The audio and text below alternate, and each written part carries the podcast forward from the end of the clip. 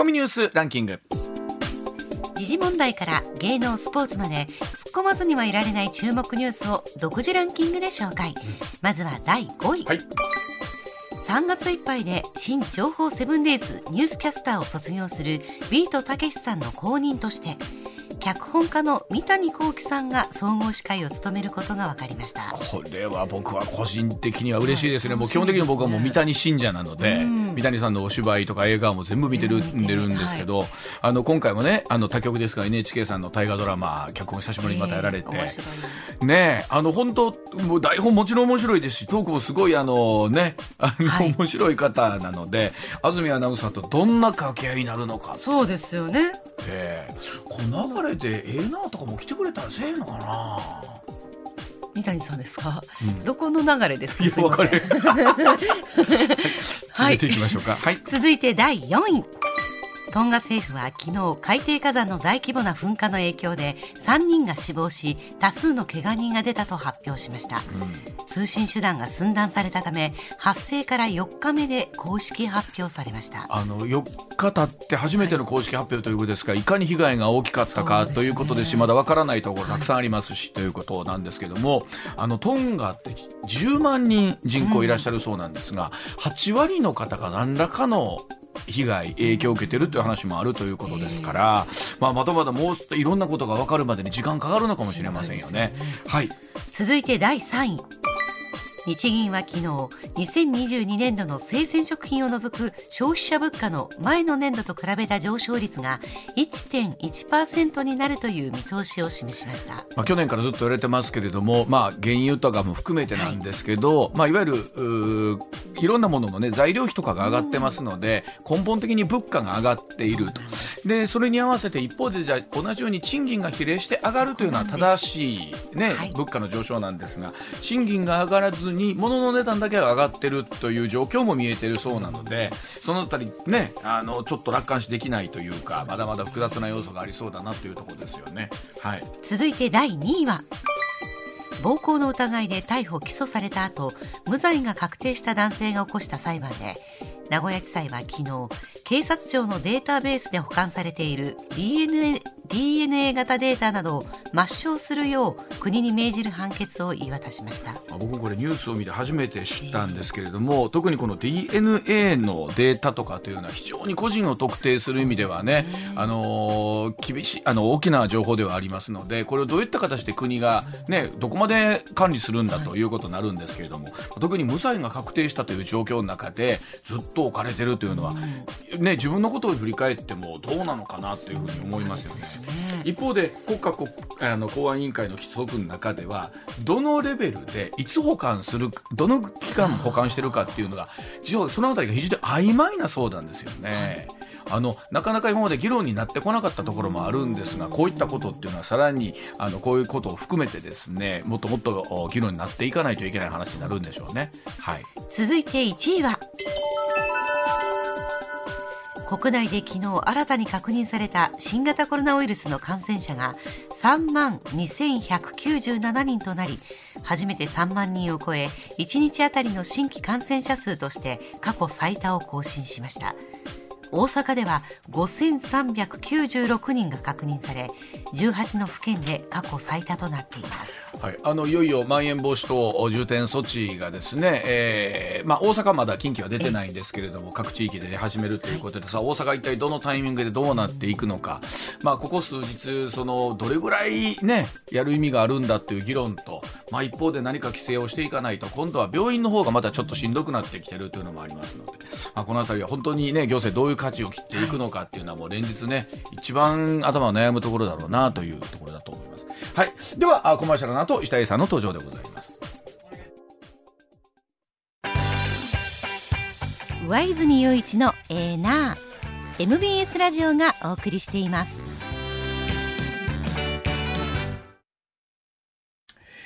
さああ時刻6時21分回りました。石田英さんでございます。よろしくお願いします。おはようございます。よろしくお願いします。まあ、石田さん、さっきニュースでもあったんですけれども、まあ、大阪でですね、昨日現在で、えー病床の使用率が29%ということになってきまして、いよいよ30%という目安が一つね、超えてきそうだということと、あとあの、今日新聞で出たんですが、いわゆる救急搬送困難者と言われる方が、第5波を超えて、まあ、4000人をこ、4000件を超えてきてるということですから、この、本当に我々、こう、どうデータを読んでいけばいいんだろうと考えるところありますよね。えーやっぱしこのオミクロン株のうん増え方見ていて、ものすごい勢いで増えるじゃないですか、うん。減る時のまた勢いもすごいんですよね。ね。だからどのタイミングでどういう施策を打つかという行政の判断も難しいよな。あの難しいですよね、行政の判断って今日の今日でそうなのよ。なかなかそうなのよ。できないですから。そうなのよ、ねこれ増えてる時にやることが、実はもうやった時には減り始めてることそうそうそうそうもあるわけでね。でまあ、これは仕組み上しょうがないんでしょうけども、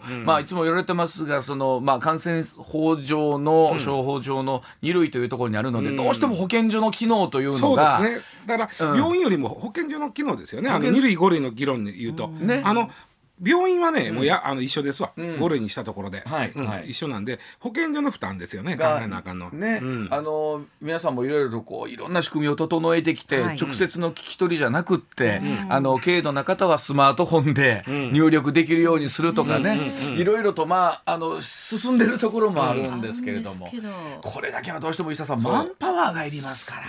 ちょっとは昨日は5000人超えたじゃないですか、はい。僕が住んでる京橋で繁華街に、通って帰るんですけど、一気に人少なかった昨日は。ねえ、というところやっぱり皆さん控えてらっ一しゃるんですね。くりした人手が。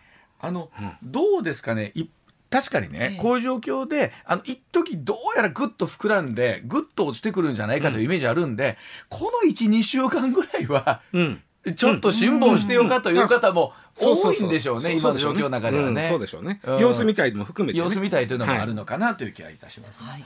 はい、さあそれでは今日の深掘り解説お送りしていきましょう、はい。まずはこちらからでございます。韓国の大統領選挙の候補薄毛治療の保険適用を公約にというお話でございます、ほえー韓国大統領選挙左派系与党の共に民主党から出馬するイ・ジェミョン前キョンギ道知事が、えー14日薄毛治療の国民健康保険適用を公約に盛り込むと発表いたしました。これ選挙の行方を左右する若者層の狙った公約で、これがばらまきという批判が出てるというはい。あのーちなみに大統領選挙3月9日水3曜日。月ですね。はい。えー水曜日なんですね 向こうは。ああそうですね。3月土日とかじゃないんですね。違うんですね。で、えーまあやるんですが、ちょうど50日を切るや切らんやぐらいなんですよ。今がね。昨日で50日やったんかな。で50日前に、でその世論調査で1位がはっきりしてへん大統領選挙って初めてなんですよ。ああ今までは50日前になったらさすがに、えー候補者の中からこの人が世論調査1位、あ、うん、で50日後の本選ではその人が通る、ん。というパターンやったんです。結構あそうなんですね、うん。その1位がまだ決まらへんというね。あの共になんか僕らが聞いてるだけでは、共にスキャンダルというかね、身内の中でもなんなら足引っ張り合う感じもあって。まずスキャンダルだらけっていうか、うんスキャンダル合戦になってるんですけどもね、うん。あの今言ったその、まあ、ムン・ジェインさんの流れを組むといいますか、えー革新系与党の共に民主党のこの人がイ・ジェミョンさん、ちょっと言いにくい、ジェミョンさんという方で、この方がもともとはあの知事さんです。知事はい競技だてかもっと前は弁護士さん。この人のでもねすごいんですよ。この人ね、あの中学校行けてないんです。それで。貧しく貧しくて。でもうでずっともう叩き上げというかもう本当に苦労して。え高校も行ってないですね。でだから日本でいうところの大検を受けて。あの僕もちょろっとこの間韓国ドラマ見ましたけど松川さんがそのあたり韓国文化に詳しいと思いますが、言うても学歴社会の国でしょ？超学歴社会です。ねえ、うんそのためにも親も必死っていうぐらいの。そうでしょ？そうでしょでもだからあの、まあ、すごいんですよね。だから中学も行けてない方で一生懸命勉強して大検受けてやっぱこういう方って、それで言うとこう人気みたいなのはあるんじゃないですか、本来。そういう頑張って頑張って突き上げたっていう。のはそうなんでしょうね。そう。でこの人人権派弁護士やって、まあ、知事にそれでまあ知事になって、政治経験もあるんで出てきてるんですけども、うーんまああの、まあ、この人もあのまあ、うんスキャンダルが出てきたんだけど、市長時代のスキャンダル、まあ市長時代のあのなんていうかな都市開発をめぐる疑惑ですね。君ええ目したんちゃうみたいな。要ははっきり言ってね、そんなこと証拠はないんだけど、ええ目したんちゃうんかいっていう疑惑、それと息子さんが違法賭博をやったんちゃうか、でこれに関してはごめんなさいって。あの身内の不正に関してはあの両候補ともごめんなさいなんですよ。うん。うん、でもう一人野党の、うんまあ、保守系なこれ、はい。野党が保守系になるんですけど、はい。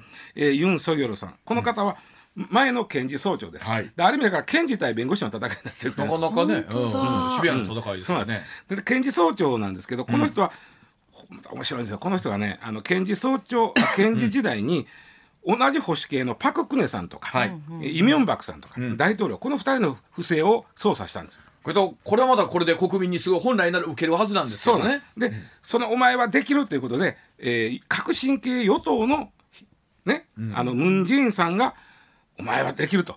検事総長や、で検事総長にした途端に今度はムン・ジェインさんの身内を捜査してらっしゃるんです、なりますわね。うん。でもある意味それは不正を許さないとそうですよね。正しいと思います。いうことでそういう意味では両方ともその苦労して弁護士になったり、まあそれでそのムン・ジェインさん逆らったもんやから今度はそのあの、や野党の方がじゃあ君はうちの候補でどうやってやってる、で今度はこの人もあのスキャンダルが出てきたんですよ。まあまあまあ一番はあの奥さんなんですけど、ね。奥さんの学歴詐称が、はいはいそうです。問題が出てきましたね。うん、でこれもごめんなさいなんですよね。またあの韓国も学歴詐称もすごい厳しいんでしょ？さっきうわちゃんが言った学歴社会なんで、ん。学歴詐称をして歴。うん。それで美味しい飯したやろとなった時に特にね、そうか、うるさいですね。ん。うん。で、まあ、もう一人ね、あの第三二強一中って言われてる 一中が一人いてるんです。うんうんうん。で、これもあの第野党第二党のアン・チョルスさんという方なんですけども、はい。今もう本当に世論調査の会社が多すぎるんちゃうかと言われるぐらい、はい。あの いろいろいろんな会社が調査してるんですね。ちょっかい出すね調査するから結果ががら分からになってきてるんですね。まあでもあの日本でも結構ほら各新聞とかがやった時に、うん。どあどうですかね。若干の差はありますか？あるけどね、この50日前ではっきりせえへんの初めてで、ん。分かりやすく言うとね、そのユン・ソギョルさんと、えーとアン・チョルスさんの野党連合を作りゃ、こっちが勝ちますわ。ああそうかそううん。かそうですね。第3の候補者が候補者が。1、2がなんかしょうもないあのスキャンダル合戦してるだけに、うんうん。第3がそれなりにちょっと伸びてきたり。まあ伸びてくるでしょうね。それでも3は3なんですよね。うん。で2と3、まあ、1と3なのか2と3なのか他者おう。そっちが絶対勝つがんっていう話。じゃあその第3の候補の人は結構いわゆるキャスティングボードを握るというやつですよね。野党ね。野党そこからこれ野党としか手結べないんでユン・ソギョルさんとそうか。手結ぶと、ん。まああるよねっていう話でね。でまあとにかくことほどさように混戦なわけです。ん。でその中で急にその、えーや各種与党系共に民主党の、えー元知事のイ・ジェミョンさんが言い出したのが、薄毛に悩む人の、えー治療薬。これは日本でも AGA 治療ってありますよ。ありますよね。男性型脱毛症、あります。でこれはあのーまあお薬を飲んで、えーまあ、えー結構効くんです、ん。らしいんですあのー脱毛が止まったり、ああの脱毛のサイクルをお早いからまあ抜け、ん。薄くなっちゃうわけですね、その脱毛サイクルを遅くして、ん。生えてくるやつを待つということでいうと生えてくるわけですから、まあ、これは結構効果があるんですけども、はい。日本も保険効きませんあ聞かないたか。だ 病気じゃないということです、まあそうですね。命に関わる病気じゃないんで、まあ、病気は病気やけど、命に関わるってことじゃないんで、ん。もうそれは自自分で勝手にやってください、はい。お薬だから保険効かへんわけ、ん。で韓国もそこ一緒、でところがこのおイ・ジェミョンさんのあの船体がいろいろ捜査した。じゃあ調査した、そしたらここに票が眠ってんじゃないかと。ほう薄毛対策に。ほしかも船体の若い人が言い出したで最初はそれ、うんあのちなみにですね、えー韓国ではね僕ちょっとこれはあの松川さんに聞きたいんですが、はい。日本の人に比べて薄毛を悩んでる人が多いんですよね。韓国の方ですあかの一応ね1000万人って言われてるんですよ。あでも人口の比率から考えたら多いですよね。ね。日本もね1000万人くらいなんですけど、うん。日本の人口半分なんでそうですよね単純に言うと倍近くいてるなるわけです。本当です。そりゃ悩んでる方のそれドラマの中で出てけえへん。そうそうそうそう。ドラマでは見ないか。あのドラマでは結構やっぱりイケメンな人と女優さんだから あんまりそういう感じの方薄毛のシーンとか出てこないですね。それ考えたらドラマで薄毛のシーンっていやわそれこそ振りかけてるとかそういうシーン全く見ないですね。はい。けてるいやないでしょないですか、はい見ません。ないですか？で若い当たり前やけど若い人がほど悩むじゃん。まあそうですもうもよねうねもう年いったらもうそれはもうまあ多数派になってくるわけですからね。人生決めますもんやっぱり。そうでしょこれあの僕もやっぱり50を過ぎてきてですよ、もうね多少少なくなってきたらしょうがないとして、こう若い時はね、もうそうだったとしたらあ気のにするよね。人に言えないっていう方もいらっしゃるんちゃいます、うん。言いにくいとか。で韓国ってそのはい。美容整形がすごく、ああそうそう。の当たり前の世界。そうですね。だから整形はできるのになんで僕の頭あそうそう。はできないんだっていうのはあるかもしれないですね。それとやっぱり用語ボードが外見って結構重重視。重視されてうんますよね,、まあそうですよね。本当に、うん。でだから悩み方がね、まあ、日本の人も悩みますけども、うん。韓国の人の方がちょっと深刻なのかもしれない。でちなみにですね、えー有権者が3300万人なんですよ、うん。あだ今までの投票した人の数が、はいはい。大統領選挙はい。見てるとね、うん。そうしてそのうちの1000万人が悩んでるとしたらだってだってあだって未成年はまず悩まんでしょそうですね。うん、わかります。そしたらさ有権者の3分の1が悩んでると。うん。あすごいところに目をつけましたねそうなんですよこれはあのこのイ・ジェミョンさんの選対の若い人が気がついて、ねだって考えたら男性女性問わずですもんね。あそうですそうです、うんうんイメージ男性だけだったらそう女性だ女性の方がもしかしたらもっとそうです深いかもしれないですよね。うん。であのこれ保険聞く人はどうですかと。はい。で最初はそのおまあちょっと人気取りやんけって野党よいわゆる与党、与党与党やのどうやってかな？保守系野党やね、はいはい。保守系野党の候補からはそんなただの人気取りやとどんだけ金かかんねんみたいな話ししてたんですが、うんうん。これ逆に保険聞かしたところで他の病気もいろいろ世の中にはあるから、はい。そんなに保険代数を圧迫せえへんっていうことも分かったあなるほど。うんうんうんうん。ね、はい。で最初に話戻るともうまともな政策論争やってないんですよ今この大統領選挙。ね。ですよね。まともな、だって、ね。あの例えばさこれ日本でも議論になりますけど、不妊治療をね、はい。有料にするとか、はい。あのごめんなさいあの、はい。保険適用にするとかしないとかっていうのは、結構この人口問題とかもそうです。含めてそうです。ね非そうです。常に大きな問題じゃないですか。そうです。うん。でこれに関してはまあ例えばニューヨークは4月からなるわけ保険適用になるわけですけども、うんうんちょっとやっぱりあの薄毛となるとねそうなんですよね。うんそれ税金投入するのってなってるんですよ。でも分かりませんよ。それがいずれが結婚につながってそうやな。つながって、そうやな。はい。でまあちょっとね気の毒やなとか思うのは韓国の若い人って今その特にその就職がまた一段とコロナで厳しくなったりして確かに。て、うん。そのそしてコロナもありので、ん。精神面でその薄毛の要素がちょっとこう、あ、増えてるんストだってレスとストレスね。直結するとかっていうのありますしね。うことでですね。その辺もねうまいことこう絡めた選挙公約にすることで社会問題としてこう浮上させるとですね支持されるんじゃねえかというのがまたこれまたねこのイ・ジェミョンさんがね、えーなんていうかな大統領選挙の CM でね盛んに言ってるんですよこれを、うんうんうんうん CM で言ってるんですね。CM で盛んに言ってる。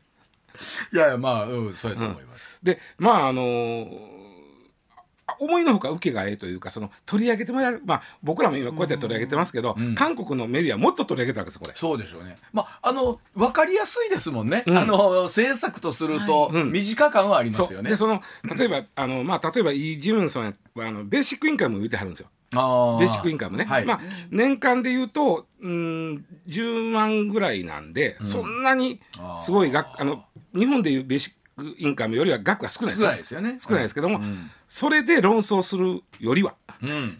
野党でうん ベーシックインカムの導入を、いやいや言うよりはいうよりかは。これはあの薄毛治療のお保険適用やった方が分かりやすいぞと。これはでも、この結果次第によっては日本の政党もですよ。うんこれはこれはいいという話になってですよかも。しれませんよ、ええいやでも現実的に今今下さんの言うことを考えたら、うん。日本でも悩んでいる方は多いわけじゃない多いですか。ですよ、うんうんそそれこそね身の回りもいますから、ね。うん。我々もそれは、はねあのいろんな番組の中でも、はい。そういった育毛剤の、はい。はご案内させていただくことあるじゃないですか。でこれはもう医学的に認められたその治療法なんでね、はいだはい。うんそうですよね。なるほど。からそういうのをあの今 もう50日を切った中で。いやでもまああの最初はうんと取っかかりとしては思いますけど、うんうん。聞いていくとあながちねあながちそのなんていうのかなあの人気取りとか話題だけでもないような気もするかなうですね。まあ人気取りの良さは強いかもしれないですけどね。もうない話じゃないなと。ない話じゃないな日本でももう本当どっかの、ね政党が言ったら、おっと食いつく方はいらっしゃるかも。しれないただまあ50日切った段階でこの絵が出てくるっていうのもすごいですそうよねですよね。はい。いやでもそうなんですよ。だから海外ではね、はい。韓国大統領選挙3月北京オリンピックが言うてる間って言うんですけど、なんか全然ピンとこないところがねあるんですよはい、さあ時刻6時36分回りました。では続いてこちらです。有料化で苦境にレジ袋大手希望退職者を募集へ、えー買い物袋の大手スーパーバッグ東京は豊島区にある会社なんですが2022年1月11日レジ袋有料化などによる経営悪化で希望退職者を募ると発表しました。対象50代の正社員および60から64歳以下の定年再雇用社員ということでまさに石田さんとか私です。ございます。そうです。えー1月24日から2月4日のお期間に40人ほど募集ということなんですが、えー会社都合扱いの退職金に加えて、まあ、これいろんな会社ってありますね。特別加算金を支給するということでございますが、まあ、やっぱりいろんな影響出てきてるんですねレジ袋そうですね。で、まあ、ちょっと最後にこの話のポイントになるのが、うん。うわちゃんと僕の年齢ということなんですよ、まあ、今君が言うた。あのままさに僕らはバブル世代でもあります。僕らの世代はね、ちょうどあの人口も多い、とこですし。まあで僕らは再雇用組は、あの給料はそんな、まあまあねうん。かかってへんわけやけど、はい。逆に言うとねここ優しいんですよこの会社、うん。あの55で退職金ってふ普通頭打ちになるんですよ。はい。だからそれを割り増しして、ん。えー辞めてもらえませんかということと、僕らみたいなもう退職金もうた人間やからいやもう君らはもう辞めてもくれへんっていう言い方で言うとね、うん。そのし若い子から見るとまだ恵まれてる世代なんかもしれんだけど,、ね、なるほど。そういう意味ではね、うんうんでこの、えースーパーバッグっていう会社これ上場企業です、うん。で、えー当然四季報に載ってるんで調べてみましたところ、うんうん。えー売上の半分は紙の袋です。あーあレジ袋半分はポリポリ袋です、うんでまあそれ以外もちょっとだけあるんだけどね、まあ大体紙といわゆるレジ袋が半々の会社うん。というイメージしてください、で、えー従業員はれ連結で660人うん。そのうちのお今回よ、えっと、40人ということでそんなに多くはないけども、ね。まあ連結やから。本体だけ見るとやっぱり1割ぐらいぐらいでしょうね。そうでしょうね。ん。で、えーどれぐらい業績が悪化したかというと、ん。お2021年つまり去年の3月期、はい。でこれ有料になったのは一昨年の夏からなんで。2020年夏。ね、うん。だから去年の3月期はばっちり数字が出てきちゃうわけ。そうですねね、ん。で、えーちなみにあの売上がですね2割減りました、うん。2割減りまして経常利益が赤字に転落してたんですよね。黒字から赤字。やっぱり使わんか。でまあまあいろいろいろんな工夫してあるけどやっぱり主力商品やから、まあそうですよね。それが売れへんとなるとなかなか厳しいもんがあって、でまあリストラということになったんですけども、はい。えーあとね子会社も2つ閉めてますねだからすでにもう例えば富山の子会社で働いてた人はすでに職を失ってるんですよ、いやだからやっぱりこういう影響あたり改めてですけど出ますよねそれは、あのいろんな仕組みによってね、であのレジ袋をなぜ有料化したかというところで言うと、うん。はい。えこれはもう小泉前環境大臣そうですね。はい。も、うん。おこれで別にプラスチックごみの問題解決するわけはないと、そう、はっきり言ってるんですよ。そね。うん。で、えー目的でもないとそのプラプラスチックごみを減らすためにやったわけでもないそうなんですよね。つまり、えーまあ言ったら意識改う革や、ん。逆に言うと意識改革で職を失う人が出てくるわけ。僕はねそれをね今回すごい思いました。うん。うん。でね、ちなみにあの環境省にのデータでもね、日本から毎年出てる廃プラスチックのうちレジ袋は2%、で、えー全体のゴミから言うと0.2%、でこれがなくなったからでどういういやむしろね例えばスーパーなんかのあの生鮮食品のトレイあるでしょ。ありますね。ああれなんかの方がはるかに量は多いわけですよ。こっちはトレイまだあんまりにも量が多いから。で4月からはあのプラフォークプラスプーン、あはいフォークね。うん。えーストローもかな、えっと、そういうのが、えー対象になるじゃないですか、はい。これもまあ一応コンビニとかでは有料化ししてするか例えばお金もらったらそのポイントで還元するかなんかしてくださいみたいな、はいはい。うん4月からとにかくそうやって、えー有料化の話にななってますよね、でこれも一緒でねやっぱり中小が作ってるんですよね。そうやと思います。あそうです。やと思います。うん。でうーん。であとねマイバッグの方が環境に負荷は高いところも分かってるわけ。マイバッグをね、えー、130回ほど使うとレジ袋をもらえへんでそのマイバッグを使ったことによる環境へのいいことが起こる。んです、ほそれは150回ぐらい使って捨ててしまったら、うん。レジ袋もらってる方が環境には負荷が少ない。あどどうマイバッグってどのペースで使うなどれぐらい使うイメーそジれこそスーパーに行くときにうん。は2つぐらい持っていくんですけうん。どやっぱり何かしら汚れてくるんですよ。そうよね。なので、うん。まあ、衛生面も考えると、な。まあ、定期的に変えたいなってこっちは思って何回かって数えたことはないですけど。これね本当にまあ今石田さんおっしゃったように、どれぐらいその科学的なね、根拠があるのかっていうところと、今それこそ小泉前環境大臣おっしゃったような、そのい意識のところとって言ったところでね、翻弄されるといやそれは別に誰もゴミをね環境のことを考えてないわけじゃないんだけどまあそれは僕らも映像で見るじゃないですか、亀がビニール食べて。そうそうそうそうそう。ね。ああいうね,、ねああいうのを見ると、うん。それいかんと思うしね。しゃけど40人の人が職を失ってそして最初に話戻すとうわちゃんの年代僕らの年代からそそうう簡単に次の働き口は見つないよからへん。ないね、うん。それがかまあそれは亀も大事やけど亀も大事だけど。40人もっと大事じゃん。そうやね。でそれで言うとねこれ SDGs は僕ちょっと最近僕疑問に思ってることがあってね。ほ SDGs SDGs 言いながら、ん。ちょっと環境に軸足置きすぎちゃうかと思ってるわけ。ほう。うん。例えばね、年賀状で SDGs に鑑み、うん。弊社ではもう年賀状を廃止しますとありますね。いうとこありますよね。うんうんままあ、言ってることは分かるんですけども、ん。じゃあ浮いた金で、うん。その環境にいいことしてますかとか、うん。浮いた金で貧困問題に例えば寄付してますかとか、あの子ども食堂やってる NPO に寄付してますか、それはしてへんわけですおそらく、うん。うん。うんそしたら単純に経費削減なんですね。はいはい。経費削減のために年賀状をやめますって言えないから、SDGs に鑑みなんて言うけど、ちょっとね環境問題に軸足移しすぎてみんなず、なんかその辺がねおかしになってそれと SDGs の一番の第一。はい。第一。は誰一人取り残さないんですよ。うん。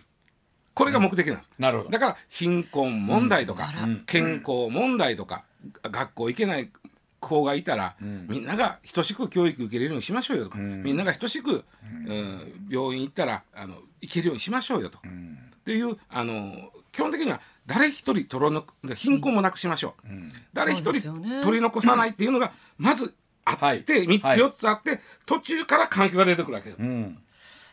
でもそうなってくるとここでリストラされる人は取り残されとるやんけっていう話ですよね。だからかん SDGs の一番の目的である貧困とか誰一人取り残さないというおお題目を忘れて、環境問題に軸足移しすぎてだからおかしなってへんかというのが僕の今回から言いたい話だ。あのね、いろんなものがねもちろん時代とともに、かつてのこう難しいあの昔の風習でやってたものを考え直さなきゃいけないのはそうなんですけど、根本の仕組みみたいなものをもっと整理しないと、そ現象面だけやっちゃうとこういうケースになってくるわけですよだね。から例えばそのいや分かりましたと。レジ袋はなくさなきませんねん。と。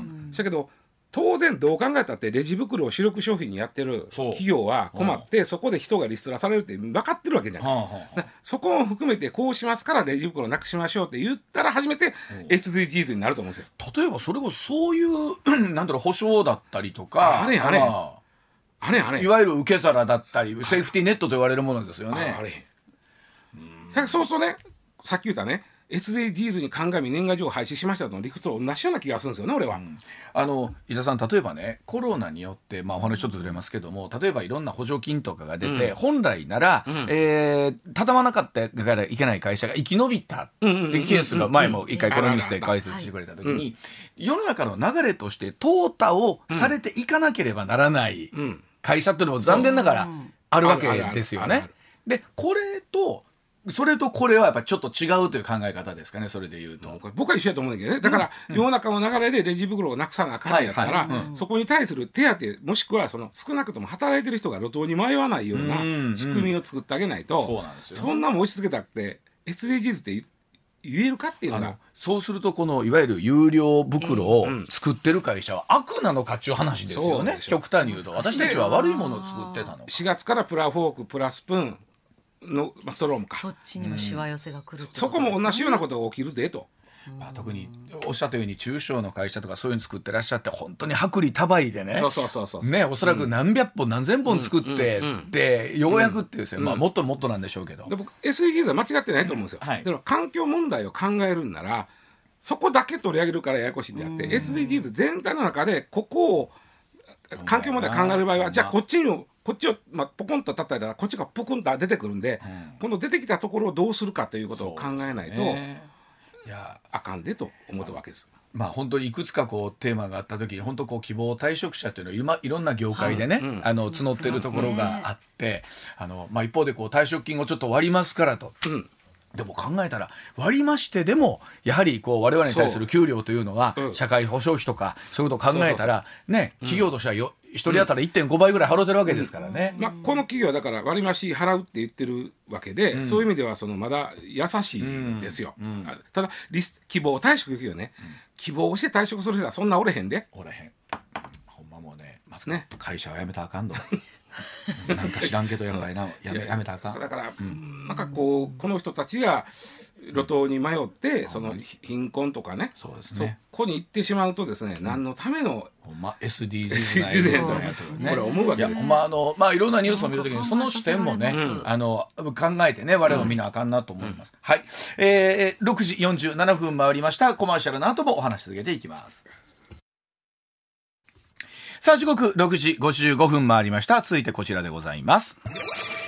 漫画の海賊版サイト。被害が1兆円を超えるという推計です。さあ2021年に海賊版サイトで読まれた漫画の被害額が少なくとも1兆円を超えることが出版社などで作る一般社団法人 ABJ の調べで分かりました、えーこれは前の年の2100億円から4.8倍もおよそ5倍ですよね。これがすごいな。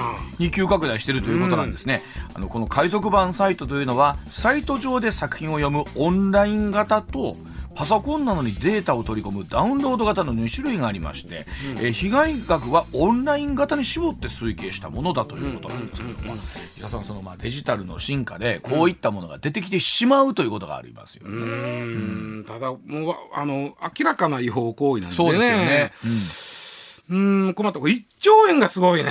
だからこれは要は本当だったらそれを、おまあ普通に漫画を買うとか、まああるいはちゃんとオンラインで販売でこ買うと、こんぐらいの金額分だってことですよね。そうこれが作者さんなり出版社さんに本当だ入ってた。今漫画市場は実はね、あの今漫画市場はこれがなかったらもっと好調なんだけども好調なんですよ。おうん。あの割と。というのはあの、まあ、そういう作品でねあの人気作品が出てきた、うん。それと、まあ、コロナで在宅してる時間が増えてるんで確かに。確まあ、漫画を読む機会も増えたっていうことで、えー好調なんです。それでもね6126億円。市場が。はあ。ほなほな。海賊版で読まれてる方が多いやん。海賊版の方が倍版の方が1.6倍そらでもその金額がさ普通に出版社さんね、そう作者に入ってると思ったら、まあ全部が入ってへんかもしれない仮に全部入ってたとしたら1兆6000億ですから、ですよね。1兆6000億のうちの1兆は抜かれてしまったわけやからこということでの海すよね。賊版に。ということですよね。そら黙ってへんよねいやそりゃそうだと思います。これはしかしなんびっくりしたのが僕ねこの一気にこの5倍になってたと1年間で。それだけ、まあ、これ石田さん難しいのは、こうやってはまたね、まあ、報道させていただくことで、報道することでまたねあそんなんあるんかいう話にもなっちゃったりするんでしょうだからサイトがねあのもう今900ぐらいあんねて。そんなにあるの、うんすごいよね。で、あの、えーっと、2年、4年ほど前に漫画村事件っていうのがあった。ありました。そういうあの違法アップロードしてた、ん。えーや、まあ、いん。ね、人やつが、ん。その、捕まって、フィリピンかどっか海外に逃亡しとったよなんかみたいですね。はい捕まって、で、えー判決は実刑判決です。ん。えー懲役3年、実刑判決です。うん。つまり、あの、懲役3年やと執行猶予ついても、うん、つけられるんだけど、つかなかった。だからもうそのまんまってことですよね、うん。で罰金1000万円、で追徴金6200万。これあの追徴金っていうのは不不当に得た利益を返しなさいという意味なんですよ。あ罰金とはまた別の扱いなん罰金は罰金。罰金。で追徴金っていうのはお前不当にこんだけ儲けた金は返しなさいっていうのが、つ追徴金。それが6000万あったもっとあ6300万るんじゃかなこれ。だから全部は、まあ、どう計算ししく全部やっていくのは難しかったかもしれんけど、まあ、少なくとも6200万は、えー確定できたんで。そうですね。だってその前の年も2100億円っていうことでしたもんね。でここれがまあこの漫画村がまあ最初やったんでねこれね僕何ねこどうやって儲けてるか言ったら漫画村に行きあます。そうそううん。でそこにまあ見たい漫画があるけど広告もあるわけさ。はその広告をクリックしたらその漫画村を運営してた人間に何ぼか行く。それが儲けになってたわけ。あということはその広告料なんや。そうやねそうやねそう考えたらそうですよね。だってこっちはタダで読めると思うから行くわけですもんね、でただはただやから、うん。で広告クリックしたらそれでお金が入ってくるようになる。で僕はねあのーまあ、著作権問題のややこしいところは、うん。例えば、えーまあ、YouTube とかあるやんか、はい。あんなんでもそうなんだけども、はいはい。そこに違法にアップロードされてるもの、つまり、はいはい。著作権者の許可を得ずにアップロードしてる漫画とか歌とか映画とか、うんえードラマとか、はい。い、っぱいあります。はいでそれはアップロードした人間は罪に問え問われます。はい。当然。はい。ところが見た人間は罪に問われないんですよね。あそうそうなそうんですか？なんですよ。そのあたりがややこしい。ちょっとそのあたりが。わかりました、はい。えっ、と時報の後詳しくお伝えいたします。7時です上泉雄一のエーナー MBS ラジオがお送りしています。いやでもアップロードした人間は罪に問えるけど、うん。それを見に行った読者は罪には問えない。問えない。はこれがまず、まあ、根幹にあってただ確かにね、難しい。例えば YouTube があって、昔の歌あれどんなやったっけ？ああありますな。った時にで検索したら出てくる。出てきますな。聞く。聞いてあもうええわっていうこともあるやろうけどこれどっかで売ってへんかなってなる、うん。歌なんかの場合はそうなることも多いと思うんですけども、うんこれ漫画やと一遍見たらもうええわってなっちゃうじゃなんりますよね。うん。ね、で、えー両方ともちょっとややこしいんですが歌にしろ漫画にしろそのアップロードしてるもんをダウンロードして自分のパソコンとかスマホの中に入れたらこれは違法です、はい。ああなるほど。これは違法行為です。違法。あの、はい。もうあの懲役2年以下200万円以下の罰金ですから、うん。違法行為なんですが、うんうん見ただけ聞いただけやったら罪に問えない。まあそれはねあの見ただけ聞いただけってうっかりそこに行くことまあもあるやもしれんね。確かに、そのうっかりをいちいちうん、あの裁くんかと。まあしかも証明のしようも難しい。ね、難しいしね。で、えーということでそれを分かってて、えー漫画なんかは特にさっき言ったダウンロードするサイトと、見るだけのサイトがあるね、はい。でさっきあのこの、お海賊版がどれぐらいの被害があるかとし調査した ABJ というところは、見る方のとこサイトだけで計算しましたね、ダウンロードのとこはカウントしなかった。ああそういうことか。それダウンロードはそんなんしてへんっていうことですわあの罪に問われることもあるし。あるから。だから罪に問え問われない見るだけやったら罪に問われない見るだけのサイトでカウントしたら1兆円やったことですよ。だこれは難儀ででねただね、あのーただで見させるところはなんでただで見させるかやったら広告を見させて、はいはいうん。えー広告費で稼ごうというのがあるんですが、これ実は僕ね広告も問題あると思っててね、うん。あのそれで広告出すとこがそうそうそう。取り締まられへんのかと。そう。これまだ取り締まれないんだなまだ今のところそこは。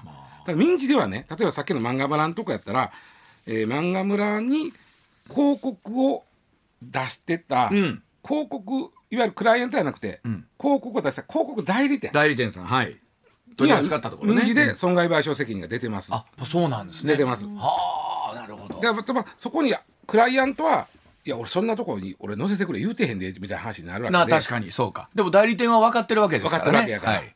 でここの広告をうまいことしば取り締まらんことにはみんな儲けの根幹ということですよね、うん。だからそれが広告がつかなかったらやりよう運営のしようがないわけですからね。でそこをどうするかっていうこと。それと、えーまあ、見るだけやったら罪に問われへんわって見に行くと案外ウイルスに感染することがよくあるんであーなるほど。気をつけてもらうこと。あの本当ここ数年ね、サブスクリプションなんとか放題というのがあって、ある程度の一定の料金払えば、音楽が聴けるとかちゃんと正規にですよ、漫画例えば本が読めるとかっていう仕組みができてきてるのもあるじゃないですか。